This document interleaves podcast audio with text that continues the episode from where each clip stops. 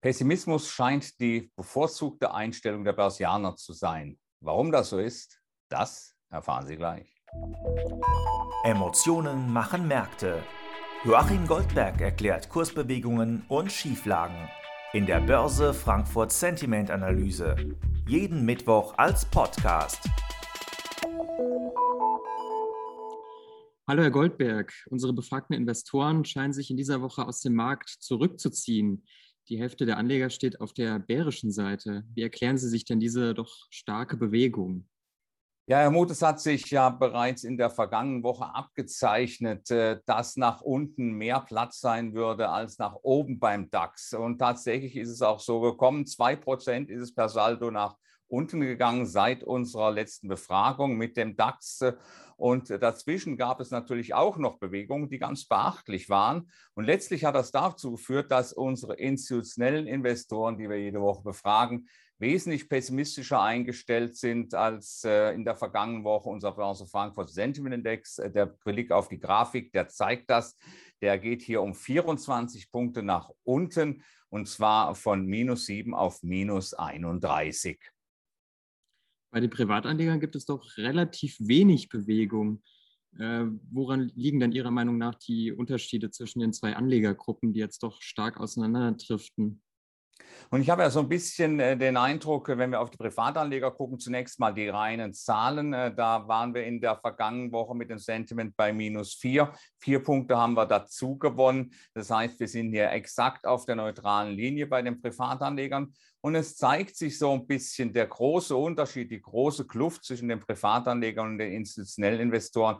Die ist natürlich da, vor allen Dingen, äh, weil die institutionellen Investoren natürlich ein bisschen extra Rendite auch verdienen müssen. Da ist der Zwang ganz einfach größer. Jetzt haben wir wieder ein Quartalsende äh, demnächst und da ist der Zwang ganz einfach größer, etwas dazu zu verdienen. Und da nutzt man natürlich auch kleinere Bewegungen aus. Der Vergleich zwischen Privatanlegern, die hier ruhig sind, und den äh, teils hektischen institutionellen Investoren. Wir sprechen hier um ein, von einem Prozentsatz von 10 Prozent der institutionellen Investoren. Die sind äh, tatsächlich sehr aktiv. Die würde ich auch nicht als mittelfristig orientiert, sondern eher als kurzfristig orientiert bezeichnen. Was denken Sie unter dem Strich? Waren die DAX-Verluste schon genug, dass sich die Institutionellen wieder positionieren langsam? Es kann sein, dass es schon genug gewesen ist. Also der, man würde sich ja vermutlich schon mit DAX-Niveaus äh, zwischen 15.500 und 15.550 Zählern zufrieden geben, äh, wenn es denn zu einer Korrektur kommt. Äh, vielleicht gab es heute schon erste Rückkäufe. Das lässt sich jetzt aus der Erhebung leider nicht herauslesen. Aber es ist ganz klar, wir haben hier kurzfristig orientierte Akteure, die nicht grundsätzlich pessimistisch sind, sondern die vielleicht auch vor der EZB-Sitzung am morgigen Tag, vor der EZB-Ratssitzung nicht ungeschützt äh, in äh, den Markt, in die Sitzung hineingehen wollen. Und letztlich hat man ja doch ein bisschen Angst vielleicht, äh, dass dort etwas in Richtung Tapering-Diskussionen verkündet werden könnte. Also das, es gibt Motive genug, hier mal kurzfristig auf die Chance-Seite zu gehen. Aber unterm Strich ist es natürlich so, dass das für den DAX eigentlich eine gute Ausgangssituation ist. Ich denke hier nicht, dass wir es mit einem grundlegenden Pessimismus zu tun haben. In der relativen Betrachtung ist der Pessimismus sowieso viel geringer, als sich das bei uns hier zeigte. Da sprechen wir von Werten von minus 19, minus 20 im 3- und 6-Monats-Vergleich.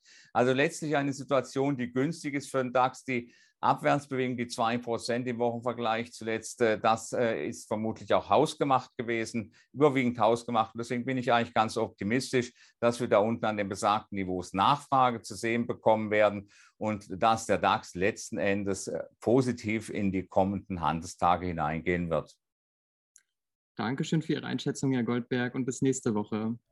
Gerne. Die Börse Frankfurt Sentiment Analyse. Jeden Mittwoch als Podcast. Zum Abonnieren fast überall, wo es Podcasts gibt.